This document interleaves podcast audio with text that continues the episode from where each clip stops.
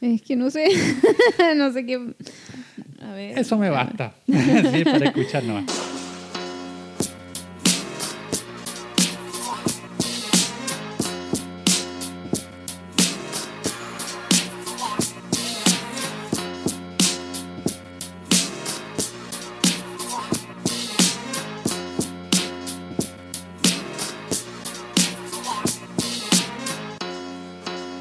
Hola amigos, ¿cómo están? Yo soy Feña, esto es Desnivel Positivo, el día de hoy con Katherine Cañete, la reina Mustanga. ¿Cómo estás, Katy? Hola Fernando, eh, estoy muy bien, muchas gracias por la invitación a participar en tu podcast. ¿Cómo te dicen, Katy o Cata? O... Ay, me dicen de todas formas, Katy, Catherine, Catita. Ah, de- de- depende, Sí, de- depa- de- de depende la- del círculo en que, le- en que esté. Bueno, tú eres una destacada corredora nacional, seleccionada además. Eh, ¿Cuánto tiempo llevas tú dedicada al trail o empezaste antes en calle? No, yo partí en las carreras de aventura hace unos eh, 10 años atrás. Y de ahí fui como pasándome a- al trail como los dos años más o menos. Eh, porque vi como que era algo en lo que yo podía manejar por completo. En cambio, en las carreras de aventura no se puede manejar por completo ¿Hay tu factores participación. Hay muchos factores externos, eh, dependí mucho de tus compañeros. Y, y al final me di cuenta como que igual de las carreras de aventura, la parte que mejor me desenvolvía era corriendo.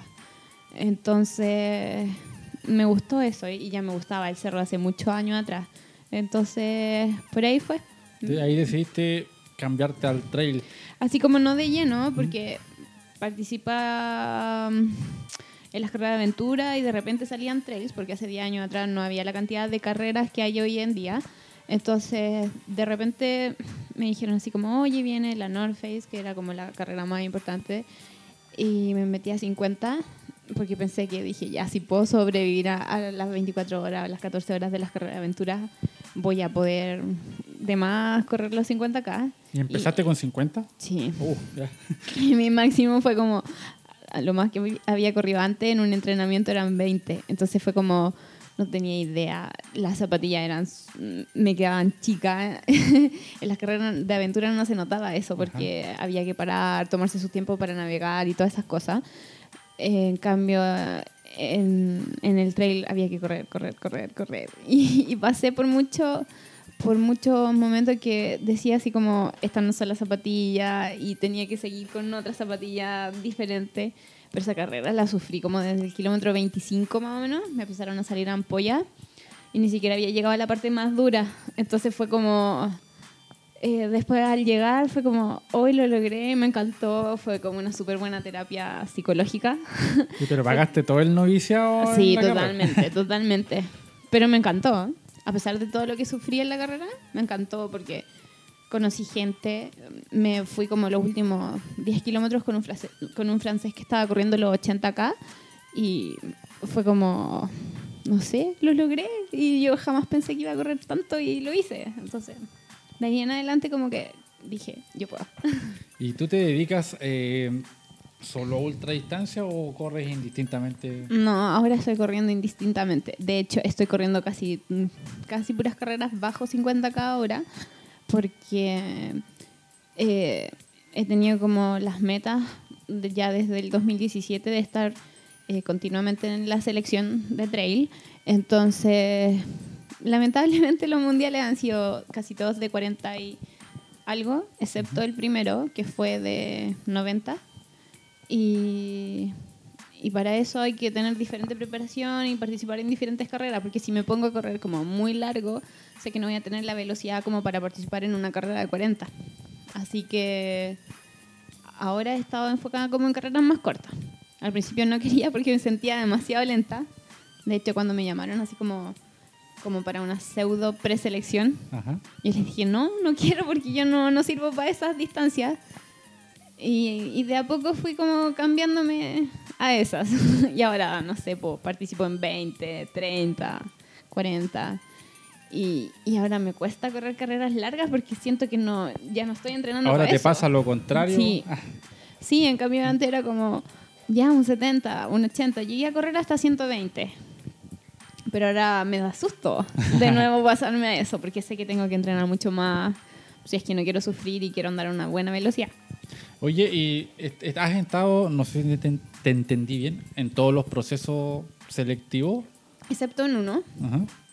que fue el segundo sudamericano, en el cual participé en una de las carreras que era selectiva, la gané. De hecho, tenía como que participar solo en otra y yo era seleccionada, pero no me gustó mucho cómo se hizo el proceso. Entonces dije, eh, no voy a participar en Ah, este te proceso. Sí, Ese fue el arresté. primer. El segundo. El segundo. el segundo. Y ya de todos los demás he participado.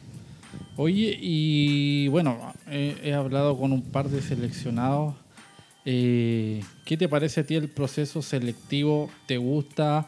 ¿Le cambiarías algunas cosas o lo cambiarías completamente?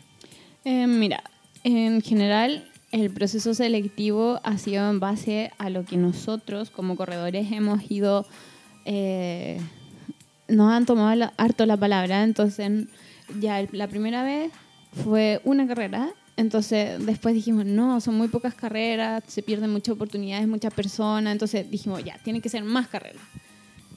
Se hizo con más carreras y ¿qué pasó? Que el año pasado quedamos todos demasiado cansados, llegamos al segundo mundial, pero hecho bolsa, excepto un par, pero todos los demás estábamos súper cansados, no habíamos reventado con- solamente con los procesos selectivos.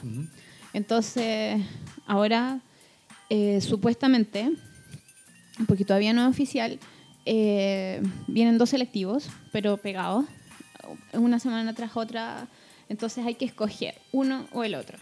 Y yo creo que esa es una buena, es una buena estrategia porque está empezado para la gente del sur que corre en terrenos como eso o gente del centro, que es un terreno un poco más duro pero menos corrible. Entonces ahí uno tiene que escoger cuál es su especialidad para poder eh, quedar clasificado. Oye, ¿los procesos selectivos no son muy cercanos a las competencias?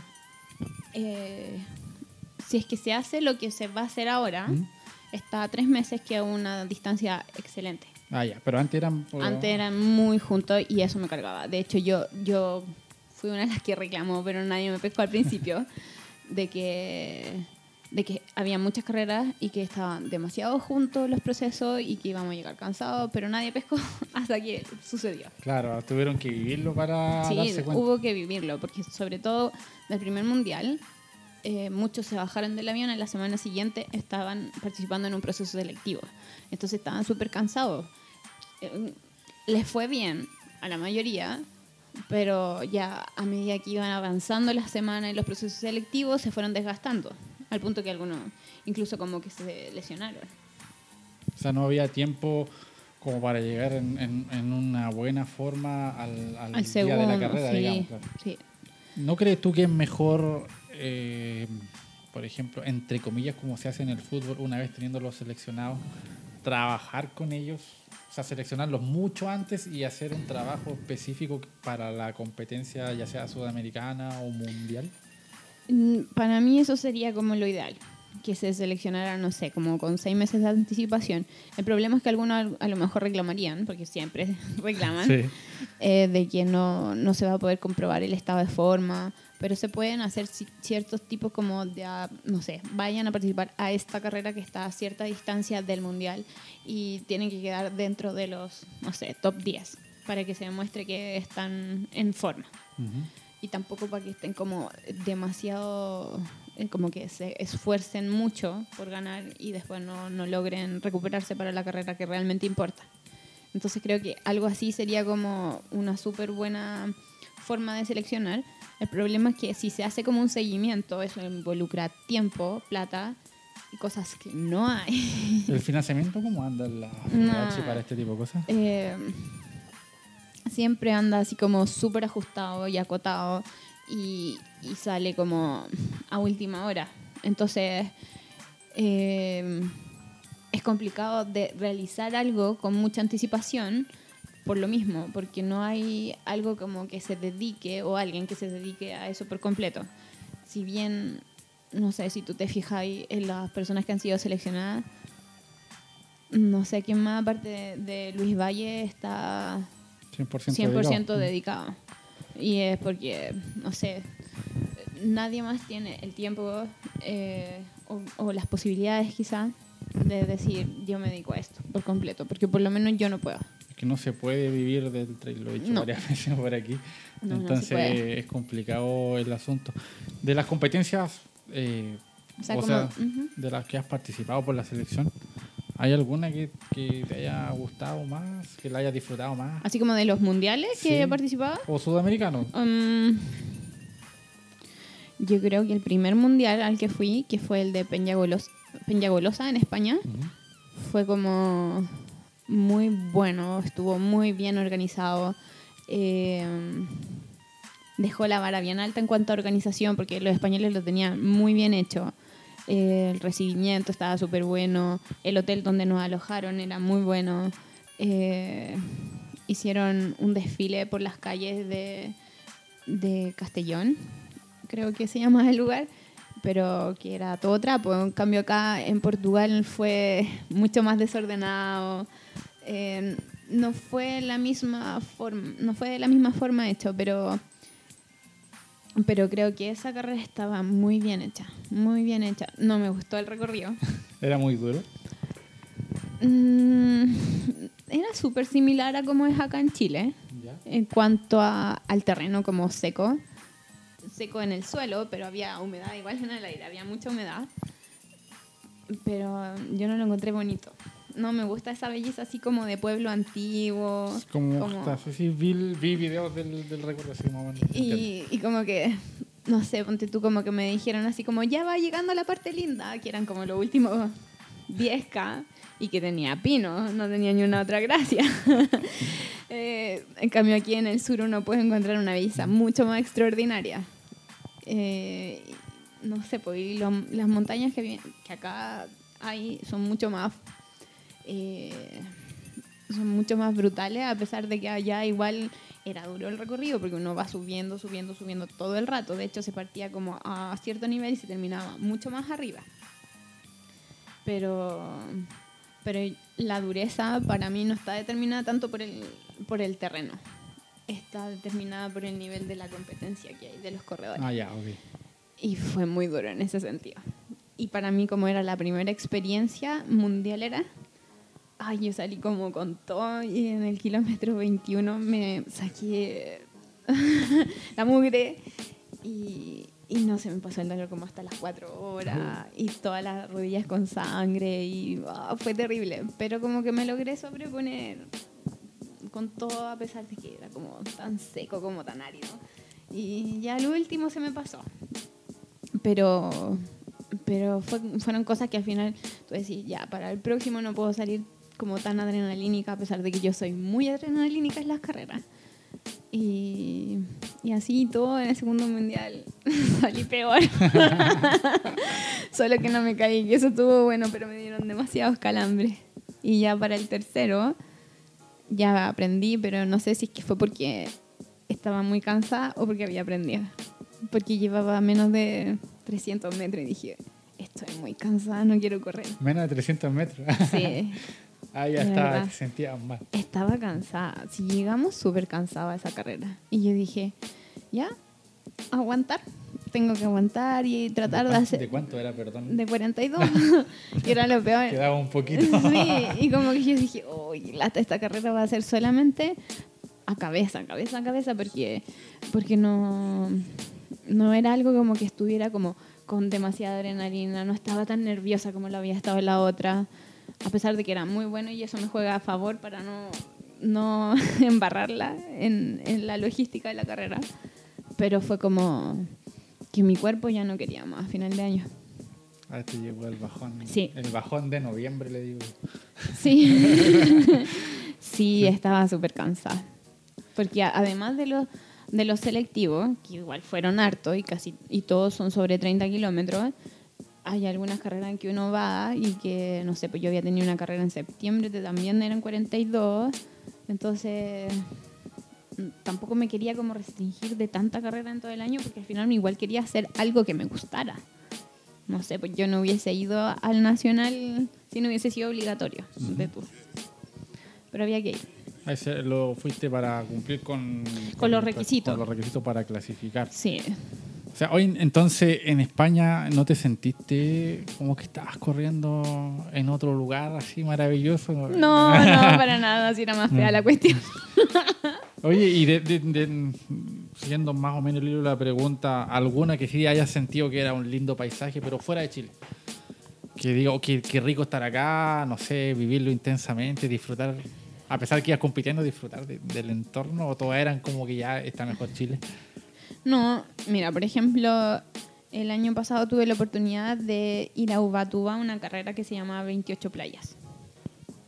Y esa carrera es preciosa. De verdad, así de principio a fin es preciosa. Partí en una playa que no tiene oleaje, eh, que es exquisita, entonces como que te dan ganas ya casi más de ir a nadar que de correr.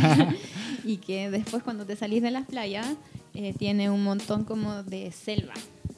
De hecho, me dijeron después así como que andaban jaguares y, y- y serpientes. Y yo decía, "¿Qué? menos mal que me dijeron después, porque si no hubiese ido psicoseada todo el rato. Eh, Pero la carrera era maravillosa, así onda, lo verde que había era demasiado, muy, muy, muy linda.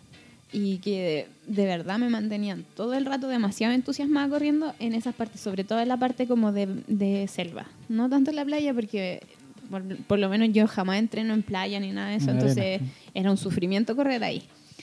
Pero las partes como selváticas me encantaban. Y hace unos años atrás tuve la oportunidad de correr en Argentina una carrera que se llama Cuatro Refugios. Y es maravillosa. Es como, es como no sé, como Ultrafior, pero más corta. es con un doping visual. Eh, Sí, Ah. y es muy, muy linda. También un poco, bastante ruda. Eh, porque tiene mucho desnivel y esa carrera es, es preciosa. Y más encima que la gente en Argentina como que tiene mucho más cultura deportiva, entonces te aparece de repente en, en lugares que mm, son súper inesperados. Entonces eso me gustó mucho. ¿Crees tú que le falta a Chile eso, el público, en la ruta? Totalmente. Sería como un golpe de energía anímico. uy, Tú que te- estás más metida en el, en el mundo este de las carreras y participas bastante, las productoras, los organizadores, ¿hacen algo al respecto? ¿Como que tratan de llevar público o no, o no se preocupan de eso? Eh, Yo creo que no se preocupan mucho, a pesar de que hay mucha productora que utiliza voluntario y que ha sumado mucha más gente a, la producción, pero como de llevar el público, de acercar el público a la carrera, no lo he visto mucho. No he visto como algo así como, oye, anda a acompañar a tus corredores favoritos o como, no. Yo no. creo que, por ejemplo, un lugar así, algo que es cercano y fácil, por ejemplo, en Zapallar, creo que podrían poner gente en la orilla del sendero, así gente que quiera ir, obviamente, yo creo que de más harta gente, a- así como apoyar y a mirar. De todas maneras, de hecho, esa fue... Hace poco la corrí, Ujú. por primera vez, la encontré preciosa. ¿Pero el me- sector lo conocías? No, Ah, no. Pero me encontré con mucha gente haciendo trekking y que igual como que te daba ánimo y todo. Y de verdad son... Es ánimo de verdad porque te llega. Pero, pero podría ser mucho más, sobre todo que es fácil llegar a esos senderos. es cerca de la carretera, los senderos, todo. O acá mismo, Mm. cuando se hace el endurance, cuando se hacía en San Carlos de Apoquindo, era muy fácil para la gente llegar, pero no, no está como aprovechado eso. Tal como- vez falta eso, incluso a una productora creo que no le costaría nada un pequeño incentivo. Oiga, quieren ir de público y les regalamos, qué sé yo, bebidas. Sí. Y llevarlos, no sé, o una polera y, y empezar a... Porque de verdad se, es una cosa como que, que alegra y sube demasiado el ánimo al corredor. Yo lo digo siempre, yo fantaseo con eso. Yo corro harto en la quebrada del Tigre porque me queda cerca de donde vivo. Y como hay harta vegetación, yo Es paso- preciosa, sí, ¿ah? Yo paso chocando las ramas, pero como que fuera gente. ¿cachai? como que voy chocando las manos, me paso Ya. ese rollo. Me encantó esa carrera por, e- Sí. por esa quebrada, es preciosa. Sí, hay, hay un- una infinidad de senderos que he ido descubriendo de a poco y es espectacular. Y tiene microclima. Sí. Entonces hay veces incluso en invierno que ya tú partes eh, generalmente en Cachagua y hace frío. Pero te metes a, te vas internando en la quebrada y adentro las manos, las orejas, congelado. Así de- Pero igual hay veces en que hay niebla y en el fondo de la quebrada se juntan las copas de los árboles y empieza a precipitar. Y es como estar así, no sé, en Valdivia, me imagino yo. Sí, de hecho, en la carrera me, me pasó que en algunas partes yo decía, estará lloviendo, pero no, pues, no, no estaba lloviendo. Que se juntan en- Caían- sí. Caían gotitas de los árboles. Sí. Sí, no, sí, es precioso el lugar. sí. Es una de las buenas carreras. Oye, tú, ha- hablando de, por ejemplo, igual de Zapallar, que mm, en pocos kilómetros, igual la inscripción no es barata para si lo llevas precio versus kilometraje. Eh, ¿Crees tú que en la explosión del tanto del trail running como en el running en Chile eh, ha llevado a eso a que las productoras suban y suban y suban tal vez el precio no siendo acorde al servicio prestado? ¿O está bien? ¿O depende de la carrera también de todas formas? Yo creo que depende mucho de la carrera. Que si hay productoras como que se pasan con los precios y que no ofrecen un, servicio como de calidad real.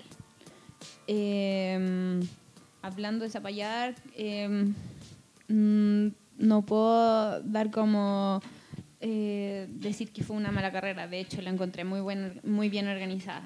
Tenía un- una precarrera y un postcarrera muy bueno, que al final, eh, si pensamos, las personas que, que corren o que en verdad las que ganan las carreras son muy pocas. Entonces, al, al final las productoras se tienen que centrar en la masa El corredor en promedio. el corredor promedio y que esos son los que les encanta que la polera, que la, que la medalla, que el asado, que la cerveza Así y, es. y cosas así. Y ellos sí están entregando todas esas cosas sobre y, y no sé, eh, si te inscribí en la preventa sale mucho más barato Claro. porque ya el precio en que estaba al final era absurdo, era muy caro.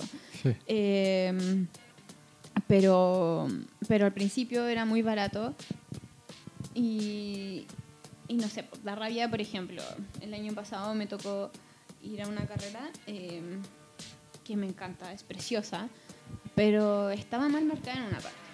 Y yo estuve esperando como, no sé, 10 minutos a que llegara otro corredor que supiera bien la ruta más o menos y, y que me dijera, no, ya, por aquí tiene que ser, porque por acá, porque estaba como eh, marcado solamente para una distancia que se tenían que ir para un lado. Entonces, esas cosas no pueden pasar en una carrera. Claro. Al final, yo no, no corro con, como con la ruta marcada, porque tampoco la voy a estar mirando corriendo. Entonces, para mí sería como una pérdida de tiempo.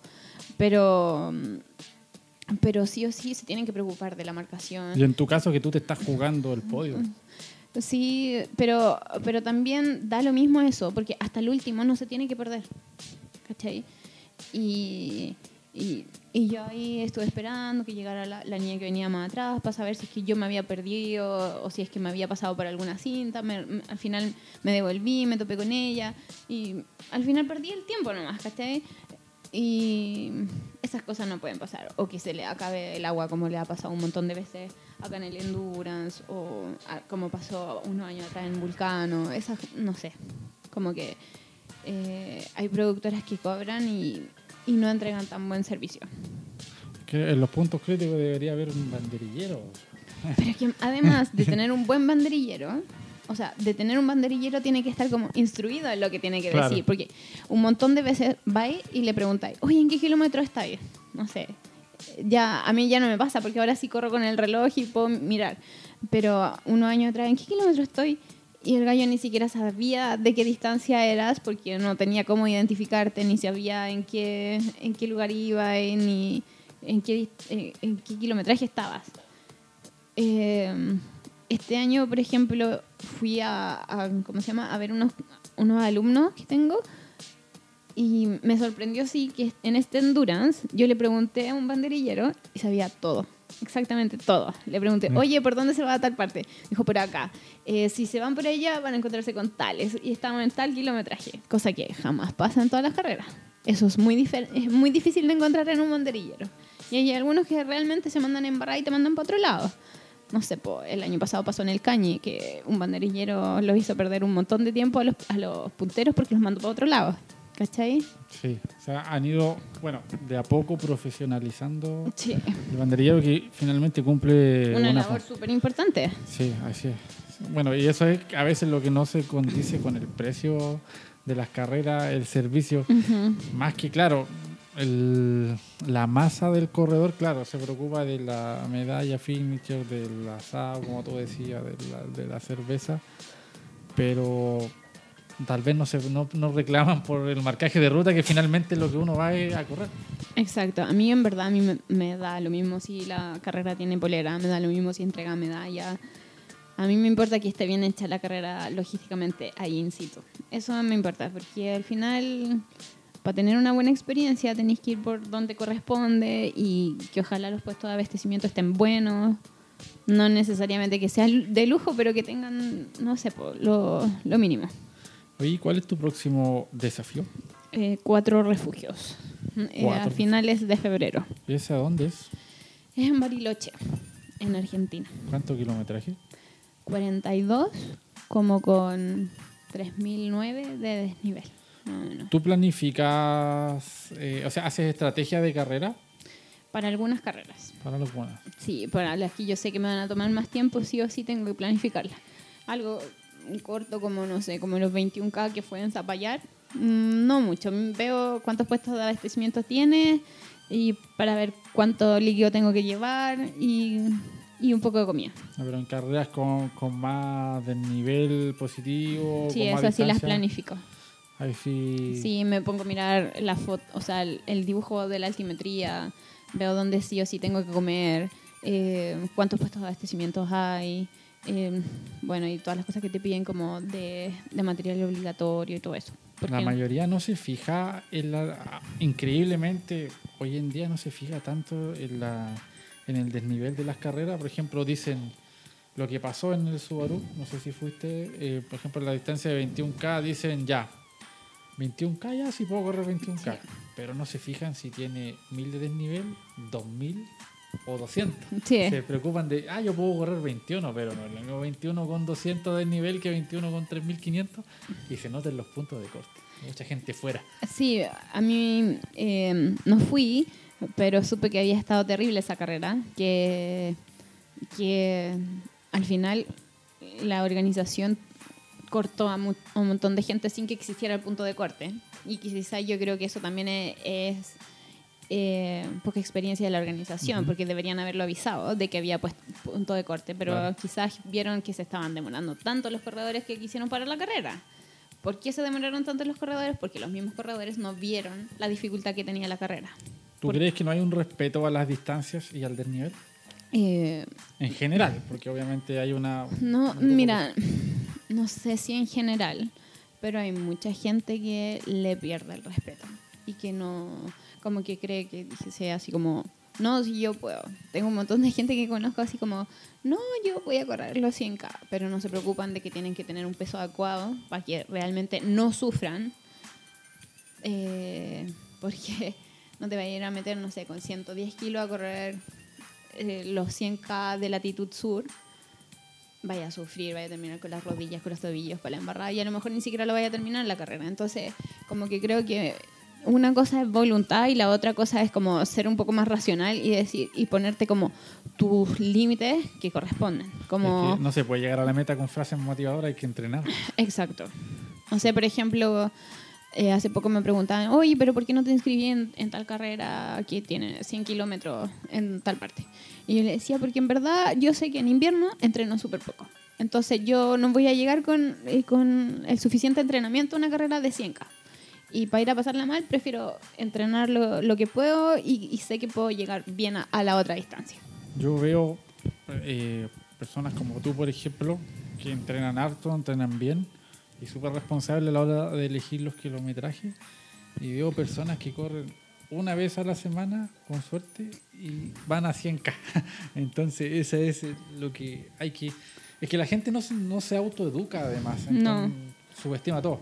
Pero igual es una cosa como de, de también de experiencias, tanto positivas como negativas a lo largo de, de, de todo lo que vais viviendo. Porque, por ejemplo, yo llegué y me tiré a 50K sin tener ni siquiera una carrera de 21. Pero sí hacías carreras de aventura que igual Sí. tenía una cierta base. Sí, tenía una resistencia y todo, pero... mm, Pero, ¿cómo se llama? Pero de repente pasa que uno se cree mucho superhombre o supermujer y cree que se las puede todas. Y en verdad, a lo mejor en ese momento sí te las vaya a poder, pero después el cuerpo reclama y te lesionáis. El problema es no aprender, porque en los inicios, en cualquier tipo de actividad, todos cometemos errores y después miramos hacia atrás y nos damos cuenta, claro, eh, puta, cometí este error, este otro, pero aprendes. Pero Sí. cuando ves con el tiempo que no sé, personas X siguen en lo mismo, en lo mismo, en lo mismo y no terminan y, y no pasan el tiempo de corte y después van de nuevo a lo mismo con el mismo tipo de entrenamiento. Entonces eso es lo, lo cuestionable y creo que tiene mucho que ver las redes sociales. Las- Porque, Por figurar. Por el figurar, por el yo fui. Sí. Es como que al final las redes sociales ayudan harto, así como ah, para motivarte y cosas así, pero también para hacerte como vivir una realidad que no es la tuya. Entonces decís que, eh, ah, yo fui a esta carrera y, lo logré y todo, pero pucha, ¿a de qué? Sí, hace un par de, pro- de programas yo decía que no todo puede ser épico. No por dar tres pasos eres campeón. Y eso se da mucho en las redes sociales que, no sé, que dicen, no, es que hay que motivar a la gente, pero motivarla correctamente, creo yo.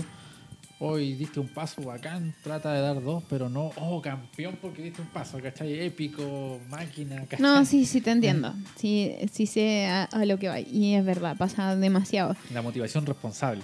Sí. Yo creo que sí hay que festejar mucho los avances de las personas, pero exacto, no hay como que subirlo a un pedestal y de que van a lograr todo. No, al al final sí pueden lograr todo, pero paso a paso. Oye, cambiando un poco de tema, bueno, tú eres una mujer de familia, Ujú. aún así te pasa, porque en general a las mujeres les pasa mucho que les llegan muchos mensajes internos, eh, así como, no sé, oye, vamos, te invito a un cerro, vamos para allá, pero quizás con dobles intenciones, triples, y son pocos los que realmente son con la intención de correr. Eh, mira, hace unos años atrás me pasaba harto, harto, como que, mm, sobre todo como militares, era, eh, o, o carabineros, no sé, como que era gusto de ese tipo de hombres. Eh, pero, pero ¿cómo se llama? Eh, como que, no sé, no pescaba en verdad, como que hablaba ya con los que conocía. Pero al final como que incluso terminé diciendo así como, ya, paren porque yo estoy casada. Entonces, Sí, pues, o sea, más allá de la respuesta que les des tú, eh, me refiero, Sí. si llegan y llegan, porque les suele pasar a las mujeres las invitaciones falsas, digamos.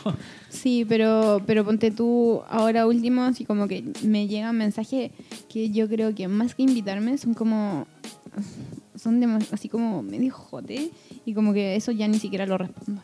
Así como, como para que se den cuenta que, ¿para qué? Pero es un fenómeno que me imagino debe ser molesto además. Sí, es molesto, sobre todo cuando son como demasiado ordinarios. no sé, o sea, no, no es necesario que te digan una ordinariedad para que se note lo ordinaria de la persona. Correcto.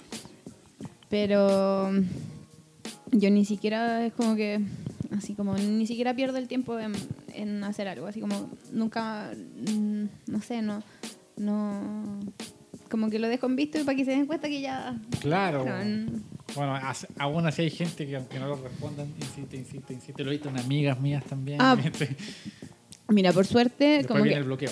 Sí, por suerte no, no bloqueé, no sé, un par de personas que, que me parecían como incluso intimidantes. Pero, pero ¿cómo se llama? Como que, mm, no sé, como que tiendo a no pescar mucho esas cuestiones. Igual hay gente como que te da cuenta al tiro como por qué lado va sus intenciones. Porque tú un día así como que un gallo me escribió y me dijo, oh, yo soy tu fan, así que la cuestión. Y, y con todo respeto te escribo para decirte que soy tu admirador y que bla, bla, bla. Y...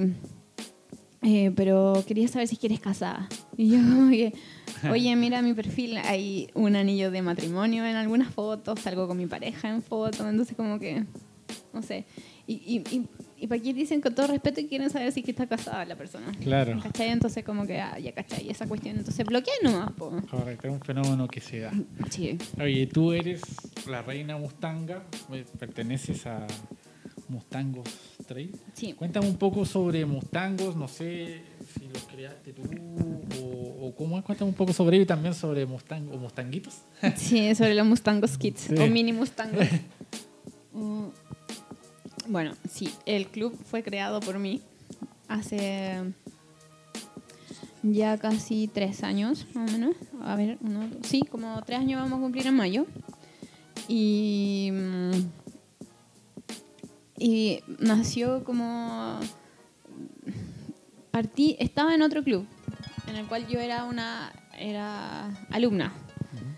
Y había un montón de gente que quería que yo la que yo la entrenara y como que a mí me daba lata porque yo sentía que, que como que iban a cambiar mucho las cosas y como que no iba a tener tanto tiempo para mí y aparte que me encantaba mi otro club igual como que me llevaba súper bien con mis compañeros y todo entonces yo hablé con el DT de ese o sea, con, con, el entrenador y me dijo, oye, no, pero quédate acá y hacemos como una rama de, de iniciados. Y tú, tú, la diriges, porque yo soy profesora de educación física. Eh, entonces empecé con eso y en seis meses como que no funcionó mucho. Tenía como tres alumnos. Y, y dije, ya, filo, como que me quedó gustando igual, pero no había ya nada a mis compañeros. Uh -huh. Entonces como que al final como que empezó a bajar el ánimo por estar con ellos y, y, dije, ya, voy a formar algo mío. Le avisé a un par de personas que me habían preguntado, de hecho, y no sé, a, así como a la semana ya tenía siete personas y después al mes eh, 12 y así se fueron dando. Y ahora ya somos como 26 por ahí, que han ido rotando algunos, pero, pero ha sido como un, una etapa súper buena porque conocí un montón de gente que de verdad que vale mucho la pena. Los quiero un montón. Así como que hoy les tengo demasiado cariño a pesar de que me hacen mucho rabiar en los entrenamientos o porque no van a los entrenamientos. Después quieren hacer esa estupidez de meterse a carreras que no tienen que ir. Entonces, eh, pero les, los quiero mucho, mucho, mucho, mucho, porque se han ganado una gran parte de mi corazón. Qué bueno, eso sí. es lo que más se rescata. Sí, y, y, son seres de verdad, como que el grupo humano que hay eh, es impagable. De hecho, por eso me daba como lata salirme del otro equipo, porque yo lo encontraba muy bueno como en cuanto a, a valores. Pero este, de verdad, sí, es excepcional. Es súper bueno son muy compañeros de sus compañeros, son muy cariñosos, muy preocupados y, y es lindo. Y eh, antes yo estaba trabajando además acá en, Out, en Outsoul, pero las cosas como que no empezaron a funcionar y yo quería ganar más lucas y todo. Entonces dije, ya tengo que hacer algo más. Y creé la rama de mini mustangos tenía que pasar también más tiempo con mi hijo, cosa que no estaba haciendo tanto. Entonces dije, voy a sacar a los compañeros de mi hijo del cerro. Y voy a empezar algo como súper chiquitito. Entonces dije, voy a llevar a cuatro por día al cerro, dos veces a la semana.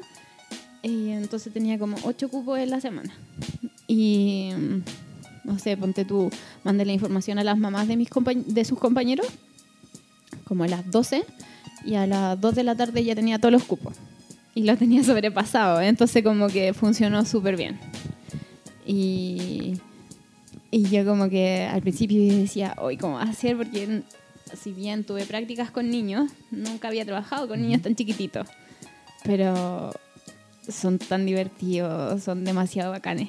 Entonces como que eso fue un, un, gran avance para mí, así como, eh, como emocionalmente fue bacán, porque, no sé, pues los veía desde algo como que les molestaba algo en el pelo, que cuando se agarraban y después ya se sacaban la mierda y no les importaba. no les importaba. ¿Cachai? Entonces fue como un cambio que tuvieron en un año, o en realidad menos de un año, y que crecieron un montón, fueron mucho más fuertes emocionalmente y, y, no les importaba ya ensuciarse, porque al principio les importaba, les daba susto algunas cosas, después ya no les daba susto.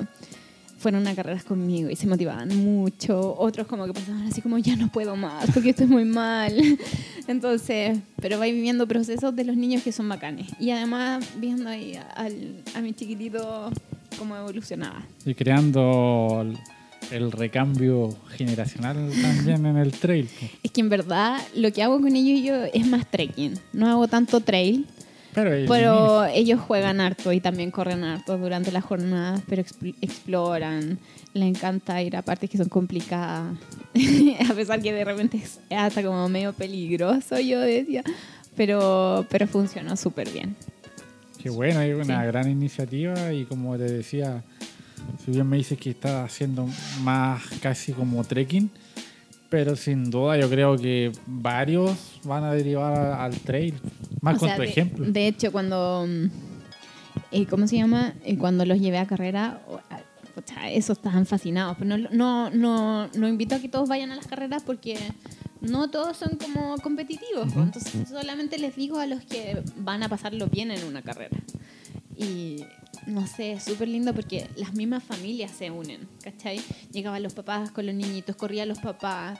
eh, los papás cuando, no sé, me mandaban los fines de semana fotos de que habían ido al cerro con ellos, porque los niñitos los habían obligado a ir y que ya se sabían en el cerro como llegar a los lugares en que íbamos. Entonces como, pucha, es como súper, como que te enorgullece que los niñitos ya se saben senderos, ¿cachai?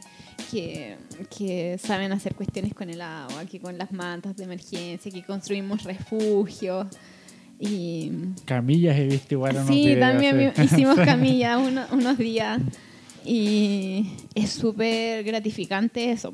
No sé, ponte tú cuando estaban en, en el Mundial de Argentina, me llegaron videos y me llegaron audios de los niños así como eh, mandándome ánimo y todo. Entonces era como, pucha, así como que se te llena el corazón, ¿cachai? Un gran impacto positivo. Sí, Que bueno, te Y- felicito de verdad por la iniciativa. gracias. Oye, y con otro tema, eh, pues, relacionado con el trail.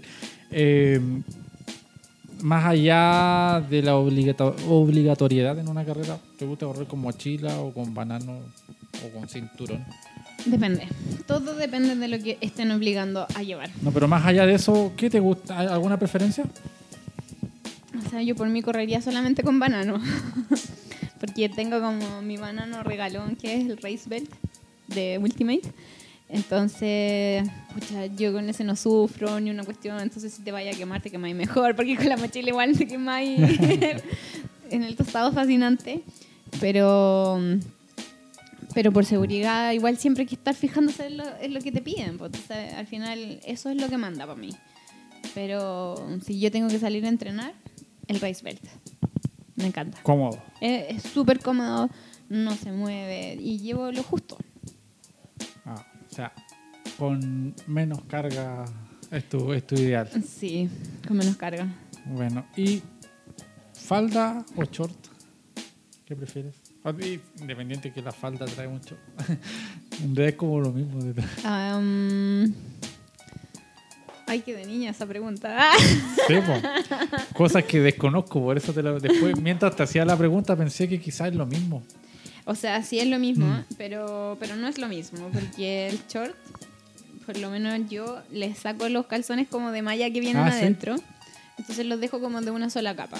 La falda, hay algunas que no tienen eh, calzas abajo, pero la mayoría de las mías sí tiene calzas. Entonces son como dos capas y hace, hace tener más calor. Entonces depende de la ocasión. Depende esa, de la ocasión. esa es la verdad. Porque si una carrera que es más fría, prefiero falda. Pero si una, una carrera ca- calurosa, prefiero un short o una calza. Ah, ya, depende de la temperatura. Sí, depende de la temperatura. Y en cuanto a calcetines, soquete o el- ahora está muy de moda el media canilla, no sé cómo se llama técnicamente. Eh, ese se llama crew. Creo. Eh, no sé cómo es su, su traducción al español.